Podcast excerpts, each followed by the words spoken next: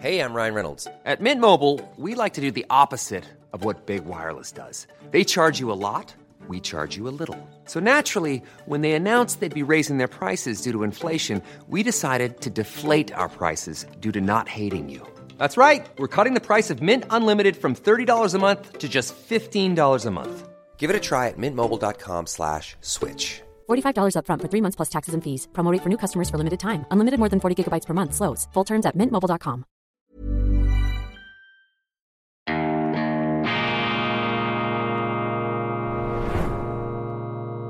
Diese Ausgabe von Weltwoche Daily wird Ihnen präsentiert von Kibun, dem Schweizer Pionier für gesundes Gehen und Stehen. Grüezi miteinander, ganz herzlich willkommen und einen wunderschönen guten Morgen, meine sehr verehrten Damen und Herren, liebe Freunde. Ich begrüße Sie aus dem Institut für fortgeschrittene Gegenwartskunde und rasiermesserscharfe, angewandte, konservative Studien zur schweizerischen Ausgabe von Weltwoche Daily, die andere Sicht, unabhängig, kritisch, gut gelaunt, am Mittwoch, dem 17. Mai 2000 23. Heute erscheint die Ihnen bereits gestern präsentierte neue Druckausgabe der Weltwoche. Ich war einmal mehr meiner Zeit voraus auf der Schleuderspur, auf der Überholspur, aber eben nie aus der Kurve, immer schön mittendrin und stets über der Sache. Die neue Ausgabe mit einer Titelgeschichte, die es so nur in der Weltwoche geben kann. Sagen Sie mir eine andere Zeitung, die so etwas bringt. Das ist Meinungsvielfalt, das ist Rede und Gegenrede, das ist für mich die Essenz des Journalismus als notwendige Bedingung oder philosophisch ausgedrückt als Bedingung der Möglichkeit einer funktionierenden Demokratie. Denn in der Demokratie brauchen Sie immer Meinungsvielfalt, Sie brauchen Auswahl, Sie brauchen Alternativen. Und wenn Ihnen die Medien einreden, es gebe keine Alternativen mehr, es gebe nur noch eine Sicht, nur noch eine Meinung und alles andere sei ein Verbrechen, dann haben Sie keine Demokratie mehr. Die Weltwoche, Treibhauseffekt, Dichtung und Wahrheit, kleine Geschichte der Religion vom menschgemachten Klimawandel. Wunderschön auch das Titelbild, das meine Kollegen ausgesucht haben. Ich zeige es nochmal, weil vielleicht nicht alle von Ihnen meine gestrige Sendung äh, gesehen und ähm, verfolgt haben. Sexualisierung der Schule, Genderunterricht, Stäfer ist überall. Ich komme auf dieses Thema gleich zurück.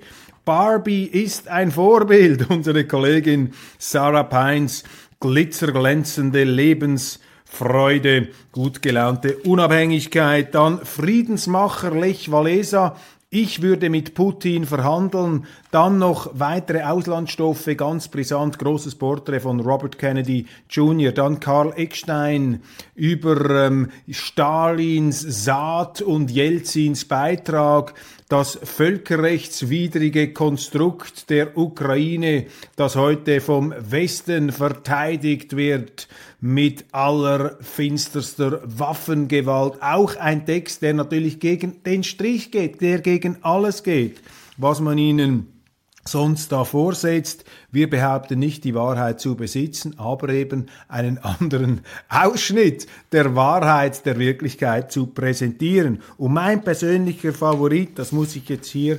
hervorzupfen, ist dieser Mann. Selbstverständlich jetzt fast jeden Abend schaue ich mit meinen Kindern die alten Folgen aus den 60er Jahren. Was für eine wunderschöne Zeit.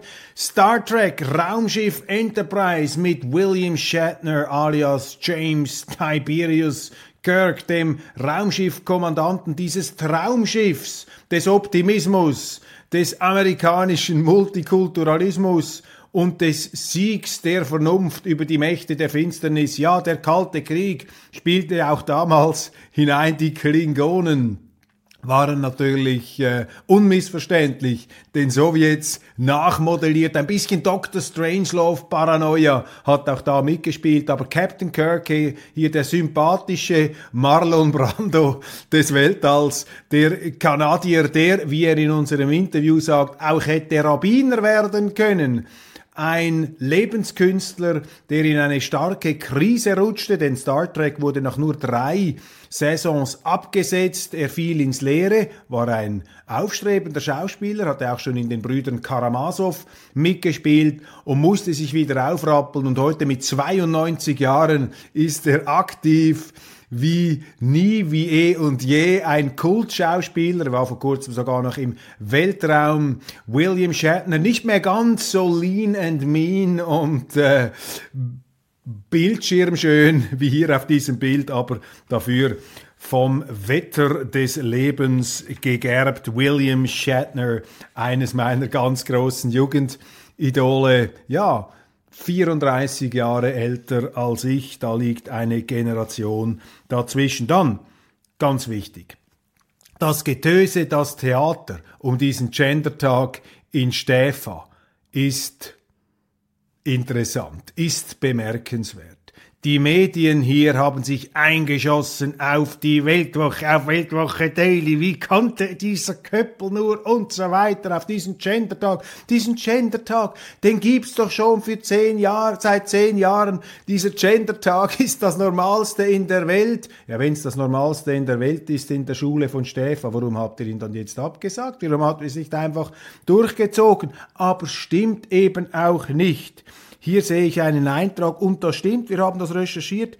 Der Gendertag in Stäfa findet nicht seit zehn Jahren statt. Es hat in Stäfa bisher noch nie einen Gendertag gegeben. Vielleicht hat es schon mal einen Schultag gegeben, an dem die Buben und die Mädchen sich über Frauen und über Männerberufe unterhalten haben und über die biologische Fortpflanzung aber einen Gendertag, der als solcher auch benannt wurde, ideologisch markiert, den hat's noch nie gegeben.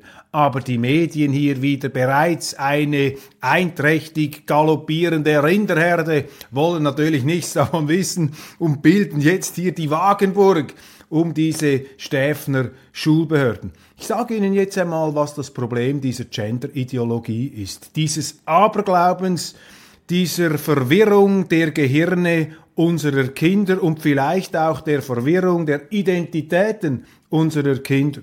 Die Gender-Ideologie will uns einreden, dass die biologischen Geschlechter nicht biologisch sind, sondern ein rein soziales, gesellschaftliches Konstrukt. Also, dass es keine objektiven biologischen, naturwissenschaftlich feststellbaren Unterschiede zwischen Mann und Frau gibt, dass beides das gleiche ist, dass man alles in einen Topf werfen kann und dass das Geschlecht oder das, was wir darunter verstehen, ein rein soziales Konstrukt sei und äh, darüber hinaus auch noch der Ausfluss einer männerdominierten Diskriminierungsapparatur. Das ist die Gender-Ideologie und das ist falsch. Das widerspricht wissenschaftlichen Erkenntnissen. Und es ist ja hoch bezeichnet, dass früher, als ich noch in die Schule gegangen bin, die Biologielehrer, die Naturwissenschaftler sich mit Fragen der Geschlechtlichkeit und der Fortpflanzung auseinandergesetzt haben. Und heute,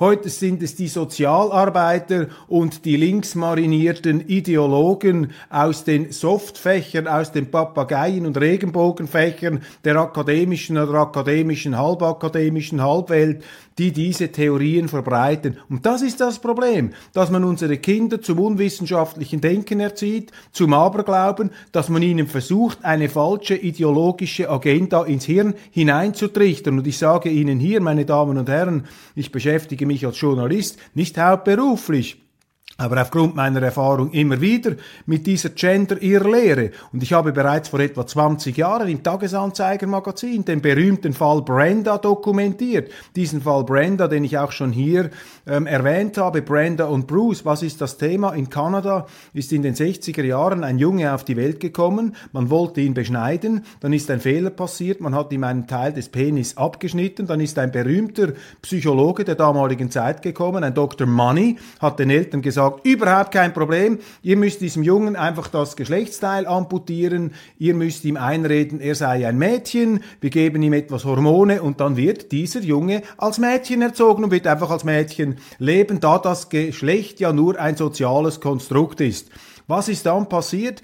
Dieser Bruce in Brenda umbenannt, hat gegen diese Zwangsverweiblichung rebelliert, obwohl ihm die Eltern gesagt haben, du bist ein Mädchen, hat er sich die Mädchenkleider vom Leib gerissen, hat nicht mit Mädchenspielzeugen gespielt und ist dagegen äh, in, in Anschlag gegangen. Und man hat ihn sogar geschlechtsumgewandelt und das hat er dann wieder rückgängig gemacht, hat sich wieder zum Mann umgebaut, zu dem, was er eigentlich wirklich ist, hat geheiratet, aber seine Identität war dermaßen zerrüttet, dass dann dieser Bruce, diese Brenda, diese fehlkonstruierte, diese von Dr. Money, was für ein bezeichnender Name, von diesem Money ähm, gekennzeichneter äh, Bruce und umgebauter oder umge umgebaut äh, sein sollender äh, werden sollender Bruce, dass der sich dann umgebracht hat. Eine ganz tragische Geschichte, die, die zu Beginn der 2000er Jahre, damals noch vom Spiegel auch aufgearbeitet wurde. Wir haben das, äh, glaube ich, vorher gemacht im Tagesanzeigermagazin, vor allem auch auf der Grundlage der Auswertung von Medienberichten in den USA, aber es ist auch ein Buch erschienen. Das ist die Gender-Ideologie, meine Damen und Herren. Und da geht es nicht um Toleranz und gesellschaftliche Offenheit, sondern es geht darum, dass unsere Schulen ihren Auftrag verfehlen, wenn sie hier sich entfernen von naturwissenschaftlichen Grundlagen, Fakten, biologisch messbaren Wirklichkeiten, um sich da in ein ideologisches Pseudonirvana davon zu träumen, zu entschweben, wo intolerant den Kindern eine Ideologie eingetrichtert wird, ein Aberglaube. Das ist das Problem. Und dass die Medien, darunter auch bürgerliche Medien wie die NZZ, ähm, sich sozusagen hinter diese neuen Obskurantisten da, hinter diese falschen Propheten und falschen Prediger, hinter diese Gender-Ideologen stellen, das ist ein Alarmzeichen. Das zeigt ihnen einfach, wie weit diese intolerante Doktrin bereits ähm, vormarschiert ist. Dann habe ich eine Zuschrift bekommen von Ruth, die mir Folgendes hier zur äh, Kenntnis bringt. Gestern im Tram, glücklich einen Sitzplatz gefunden zu haben, sah ich mich unverhofft einer Anzeige der Stadt Zürich gegenüber. Zitat, Zürich schaut hin. Zitat Ende. Nennt sich die Kampagne, mit welcher ziemlich ungeschminkt zur Denunziation aufgerufen wird, zum Melden irgendwelcher Übergriffe, wobei da, auch laut Information auf der entsprechenden Website, erwartungsgemäß hauptsächlich sexuelle Übergriffe gemeint sind. Wohlgemerkt Übergriffe, die man nicht selbst erlebt, sondern als Drittperson beobachtet hat. Es wird also nicht mehr davon ausgegangen, dass ich mich als mündiger Mensch zunächst selber wehren kann. Nein, andere müssen offenbar zu meinem Schutz Personen, die mir aufgrund von Beobachtungen zu nahe gekommen sein sollen, bei irgendeiner Meldestelle anschwärzen. Ich finde das ungeheuerlich. Vielleicht könnten Sie das Thema mal in einem WW Daily oder in einem geschriebenen Artikel auf Ihrem Online-Kanal thematisieren. Lieber Ruth, ganz herzlichen Dank für diesen Hinweis. Ja, das ist eben dieses rot-grüne Denunziations- und Hetzklima, das sich in Zürich ausbreitet und das unter anderem auch dazu führt, ich habe das selber erlebt, vor ein paar Jahren, als ich mit meinen Buben auf die Josefswiese in der Stadt Zürich ging, hat mich plötzlich ein Langhaariger, ich habe nichts gegen Langhaarige, ich hatte früher selber lange Haare, könnte auch heute noch lange Haare haben, ähm, hat mich so ein Langhaariger angepöbelt. Ich hätte denn hier gar nichts zu suchen. Aber ich gesagt, wieso? Ich habe hier 20 Jahre in der Stadt Zürich gelebt und Steuern gezahlt. Wer sind denn Sie? Ähm, haben wir Duzis gemacht? Hat er mich richtig gehend angepöbelt. Also Sie haben da eine Stimmung der Intoleranz. Diese Linken, die glauben, denen gehört die Stadt. Sie gehört ihnen auch. Und Sie wollen die Bürgerlichen, Sie wollen die Normalen, äh, die Vernünftigen, die nicht auf diesem ideologischen Horrortrip sind, die wollen Sie weghaben, die wollen Sie canceln. Und die Schrillheit und die Humorlosigkeit dieser Anfeindungen und dieser ganzen ähm, zugespitzten inquisitorischen ähm, Verhetzungsstimmung, die ist wirklich augenfällig und mir scheint das also sich massiv verstärkt zu haben in den letzten Jahren, eben der rot-rot-grünen, der rot-dunkelrot-grünen ähm It's that time of the year. Your vacation is coming up. You can already hear the beach waves, feel the warm breeze, relax and think about work. You really, really want it all to work out while you're away. Monday.com gives you and the team that peace of mind. When all work is on one platform and everyone's in sync, things just flow wherever you are. Tap the banner to go to Monday.com. Here's a cool fact a crocodile can't stick out its tongue. Another cool fact you can get short term health insurance for a month or just under a year in some states. United Healthcare short term insurance plans are designed for people who are between jobs, coming off their parents' plan, or turning a side hustle into a full time gig. Underwritten by Golden Rule Insurance Company, they offer flexible, budget friendly coverage with access to a nationwide network of doctors and hospitals. Get more cool facts about United Healthcare short term plans at uh1.com. Herrschaft der entsprechenden Parteien.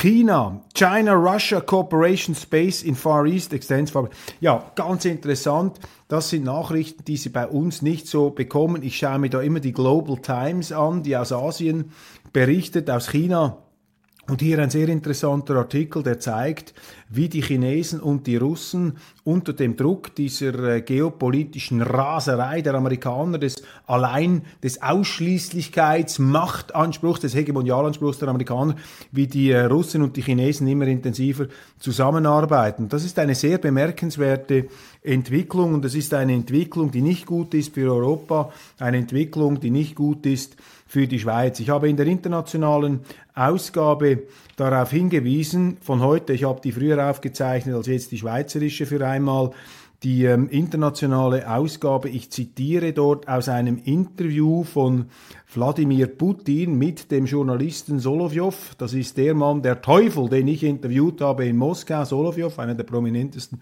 russischen äh, Publizisten. Mit dem darf man ja nicht sprechen, äh, gemäß äh, einigen meiner Kollegen. Ist ja unglaublich hier, wie sich da die Leute in ihrer geschützten Werkstatt geradezu einbunkern, um von der Wirklichkeit verschont und nicht überrascht zu werden. Solovjov spricht mit Putin und Putin sagt ihm damals, dass er mit Kanzler Kohl gesprochen habe, 1992, 93, und Kanzler Kohl habe ihm gesagt, Russland und Europa müssten zusammengehen, müssten zusammenarbeiten, damit sich Europa aus der Abhängigkeit der Vereinigten Staaten lösen könne. Und diesen Gedanken von Helmut Kohl 1992 habe er Putin 2001 bei seiner bedeutenden Rede im Bundestag auf Deutsch nach vorne gebracht, gesagt, wir müssen zusammenstehen, wir müssen zusammenarbeiten, der Kalte Krieg ist zu Ende. Und die deutschen Abgeordneten, darunter auch ein Joschka Fischer oder ein Otto Schily, haben ihm applaudiert. Sechs Jahre später an der Münchner Sicherheits Sicherheitskonferenz, ein viel zornigerer Putin,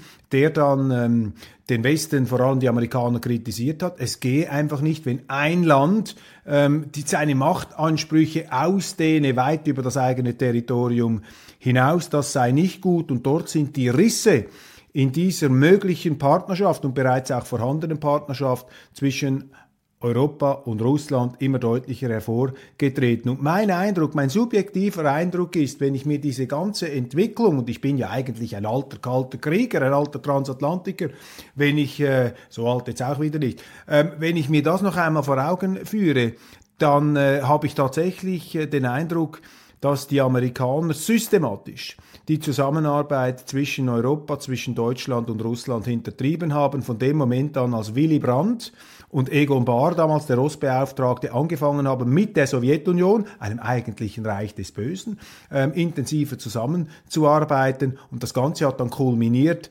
ähm, mit Putin, der Russland wieder gestärkt hat und Putin, der im Prinzip das gemacht hat, was Europa und Russland immer gemacht haben, nämlich zusammenarbeiten, der musste dann dermaßen dämonisiert werden im Westen, dass man sozusagen eine geistig-atmosphärische Legitimationsgrundlage ähm, für seine totale Bekämpfung und Ächtung ähm, schaffen konnte. Und das sehen wir heute und das war möglicherweise auch das Ziel dieser ganzen Ausdehnung der NATO in die Ukraine. Das war ein Provokationsakt, um die Russen da in eine unmögliche Situation zu bringen. Und sie haben dann mit einem kriegerischen Einmarsch reagiert. Man könnte lange darüber sprechen, was Putin sonst hätte machen sollen und machen können, ist ja fast schon verboten, solche Gedanken überhaupt sich ähm, überhaupt durch den Kopf gehen zu äh, lassen. Aber ich äh, komme da doch immer zu einem immer düstereren Fazit der amerikanischen Politik. Und wir sehen jetzt eben, dass äh, Russland davondriftet, näher mit China zusammengeht und wir in Europa, auch die Schweiz, äh, drohen da zerrieben zu werden als ähm, ja, eurasischer Vorposten da, als amerikanisches Vasallengebilde. Krieg in der Ukraine, diese ukrainische Großoffensive, die ja auch aus PR-Gründen und Gründen der Beschwichtigung der Waffenlieferanten gemacht werden muss, äh, hochgehypt wird in den Medien. Ich bin da sehr, sehr vorsichtig. Ich schaue auch russische Quellen an, die ich mir übersetzen lasse. Ich glaube nichts. Im Krieg lügen beide Seiten. Aber das, was Sie bei uns lesen, ist dermaßen einseitig eingefärbt von der ukrainischen Propaganda. Das dürfen Sie nicht glauben. Da steckt sehr, sehr viel Wunschdenken dahinter. Was von beiden Seiten jetzt ähm, zugegeben wird, ist, dass es äh, russische Treffer gegeben hat bei ukrainischen ukrainischen Munitionsdepots und im Zuge dieser Angriffe, erfolgreichen Angriffe, ist radioaktive Strahlung ausgetreten. Das ist mutmaßlich die britische Uran angereicherte Munition, die hier ihre verderbliche Wirkung entfaltet aufgrund der russischen Treffer. Ist ja klar, dass sie diese Munitionsdepots unter Feuer nehmen. Es sind auch millionenteure Munitionsdepots mit äh, Waffen aus, den, aus Deutschland, aus der Europäischen Union in die Luft gesprengt worden. Da gehen also die Steuergelder der Europäer in Flammen auf. Das sind so ein paar Entwicklungen, die wir sehen. Die russischen Streitkräfte, nach meinen Informationen, noch gar nicht in diese Kampfhandlungen wirklich involviert. Da soll immer noch eine große Armee von etwa 500.000 Leuten, die da laufend ausgebildet werden, ähm, die soll da im Rückraum sich befinden. Ich kann das nicht mit absoluter Sicherheit sagen,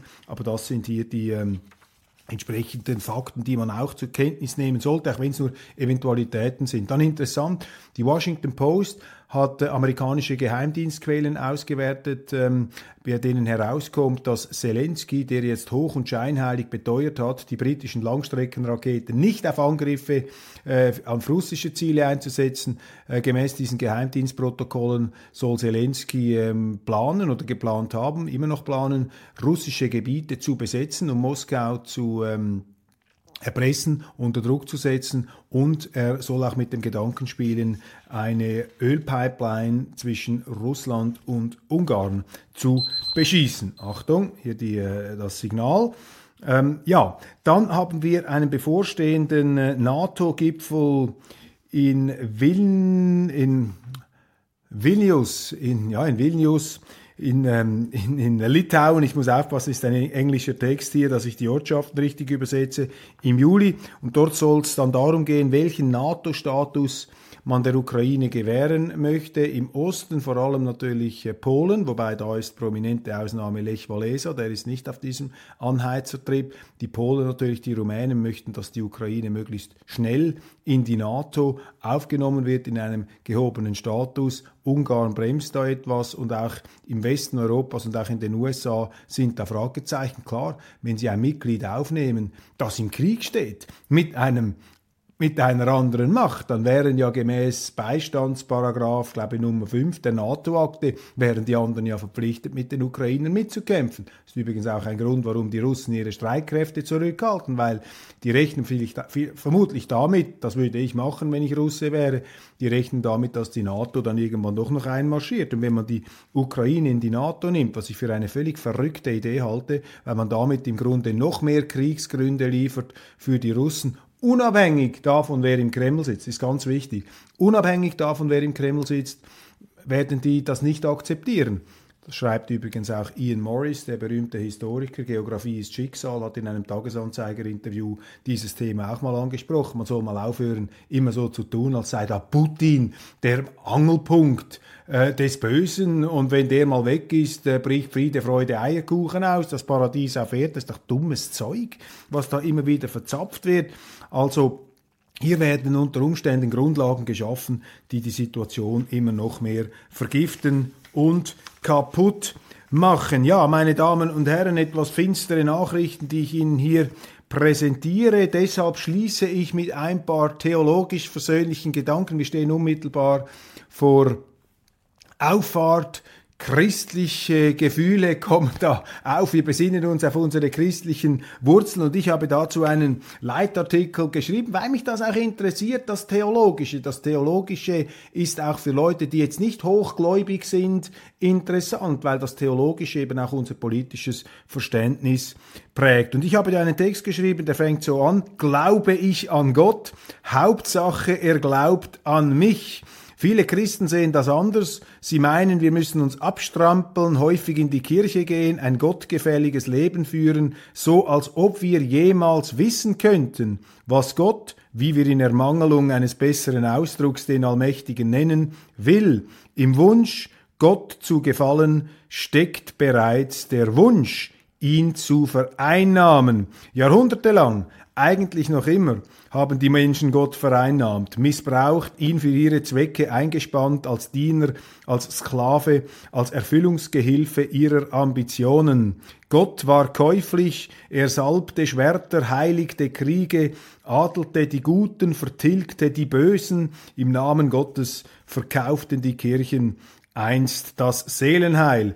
Heute ist Gott etwas außer Mode geraten, aber noch nie gab es so viele Menschen, die sich an seine Stelle setzen wollen, die ihre Vorstellungen und Meinungen, ihre Werte und Interessen über alles andere stellen, die sich berechtigt und ermächtigt fühlen, auf andere herabzublicken, wie einst die Ablasshändler und die Kirchenbonzen, die Gott benutzten, um die Menschen einzuschüchtern. Gute Menschen tun Gutes, Gutmenschen benutzen Gutes, um nur gut zu scheinen. Es geht ihnen um ihr Ansehen, um die Macht. Sie haben ein erstaunliches Ansehen in der Politik, die Medien rennen ihnen hinterher. Hütet euch vor den Gutmenschen. Einst bedienten sie die Folterwerkzeuge der Inquisition, heute arbeiten sie mit den verfeinerten Instrumenten der Anschwärzung, der Ausgrenzung, der sozialen Exekution. Ihr Scheiterhaufen ist die politische Korrektheit. Wir brauchen keine Moralindealer oder Absolutionsverkäufer. Jetzt kommt meine ganz steile, theologisch natürlich hergeleitete These hier verkürzt. Jeder Mensch kommt in den Himmel, zurück ins Paradies, Asche zu Asche, Erde zu Erde, Staub zu Staub, egal was er in seinem Leben anstellt. Das ist nicht ein hochprovokativer, kalvinistischer Gedanke. Du kommst sowieso in den Himmel, du bist nämlich ausgewählt, prädestiniert. Jetzt ist nur die Frage, wer ist eigentlich ausgewählt? Wer gehört zu den Ausgewählten? Eine der ganz großen theologischen Streitfragen. Ich ähm, als Nicht-Theologe beantworte sie folgendermaßen. Die Rechtfertigung, ich fange noch früher an, ich verstehe das Christentum so, dass wir mit der Geburt bereits erlöst sind. Also mit der Geburt sind wir bereits erlöst, sind wir auserwählt. Die sogenannte Allerlösungstheorie, ich weiß, die ist natürlich umstritten, theologisch. Die Rechtfertigung ist die Urtatsache unserer Existenz beglaubigt durch das Wundergeschenk des Lebens, das wir ohne jegliches Zutun unverdient bekommen haben. Jetzt aber höre ich natürlich schon den Aufschrei, die Empörung. Das ist nämlich eine unglaubliche Provokation, dass der Mensch ungeachtet dessen, was er macht, was er anstellt im Leben, in den Himmel kommt. Also auch die Verbrecher, die üblen Flinger, die Schlimmen, die, die angeblich ganz Bösen, die Putins und je nachdem nach Zeitgeist, wer gerade zu den Bösen gerechnet wird. Ich höre bereits den Aufschrei, was aber unterscheidet mich dann noch von einem Genghis Khan oder eben von einem Putin oder von einem äh, was auch immer, von einem Stalin oder von einem dieser historischen Übeltäter. Vielleicht nur dies, dass ich niemals so große Macht hatte und deshalb nie den Versuchungen und Verführungen dieser Macht erliegen konnte. Das Christentum also, meine Damen und Herren, ist eben nicht eine Religion der moralischen Selbstaufputschung des Menschen, der sozusagen Gott wie eine Muskeldroge, wie ein Doping sich in die Adern jagen kann, sondern das Christentum ist eine Religion der Bescheidenheit, die den Leuten die Lego-Klötze unter den Füßen wegnimmt, auf die sie sich immer wieder stellen, um von oben herab auf andere niederzupredigen. Das ist das Christentum. Es zeigt uns auf, wir sitzen alle in der gleichen Tinte zusammen, soll sich niemand einbilden, dass er ein besserer Mensch ist. Aber, und jetzt kommt die tröstliche Nachricht, das ist eben die tröstliche Verunsicherung, nicht diese falsche Versicherung, dieses Opium fürs Volk, wie es Marx formuliert hat, das ist eben nicht das Christentum, sondern das Gegenteil. Tröstliche Verunsicherung. Wir sitzen alle in der gleichen Tinte. Entspannt euch. Übung abgebrochen. Ihr müsst nicht strampeln. Ihr müsst euch jetzt nicht moralisch profilieren. Ihr müsst euch nicht wie im Krabbenkäfig über die anderen da hinwegdrücken. Das ist die Botschaft des Christentums, meine Damen und Herren, und es nimmt dem Menschen die mächtigste Droge, nämlich die Droge zu den absolut Guten zu gehören. Das ist eine der großen Rauschdrogen, gerade in unserer Gegenwart. Wir sind ja umzingelt, umklebt von solchen Gutmenschen, die sich einbilden, sie gehören zu den absolut Guten und jeder, der anderer Meinung ist, gehört zu den absolut Bösen.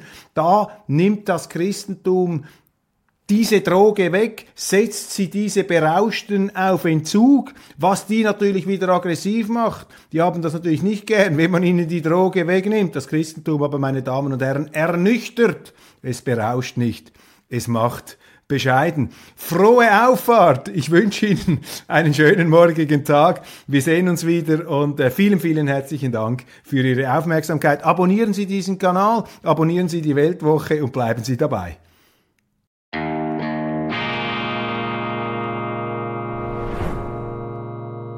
Diese Ausgabe von Weltwoche Daily wird Ihnen präsentiert von Kibun, dem Schweizer Pionier für gesundes Gehen und Stehen. Even on a budget, quality is non-negotiable. That's why Quince is the place to score high-end essentials at 50 to 80% less than similar brands. Get your hands on buttery soft cashmere sweaters from just 60 bucks, Italian leather jackets, and so much more. And the best part about Quince, they exclusively partner with factories committed to safe, ethical and responsible manufacturing. Elevate your style without the elevated price tag with Quince. Go to quince.com/upgrade for free shipping and 365-day returns.